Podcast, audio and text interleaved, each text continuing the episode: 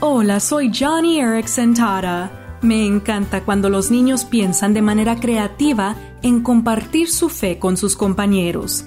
Cuando Rayleigh decidió representarme como su héroe histórico para un proyecto escolar, fue una oportunidad para compartir a Jesús en el aula de su escuela pública.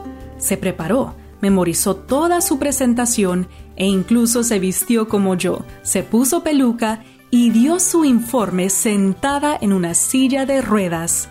Rayleigh contó sobre todas las cosas que Dios había hecho en mi vida y así animó a sus compañeritos a creer en el amor de Dios. Primera de Timoteo capítulo 4 dice, que nadie te menosprecie por ser joven, que vean en ti un ejemplo a seguir. Y hoy, Rayleigh nos ha dado un ejemplo, que su creatividad te inspire a ser valiente al compartir a Jesús.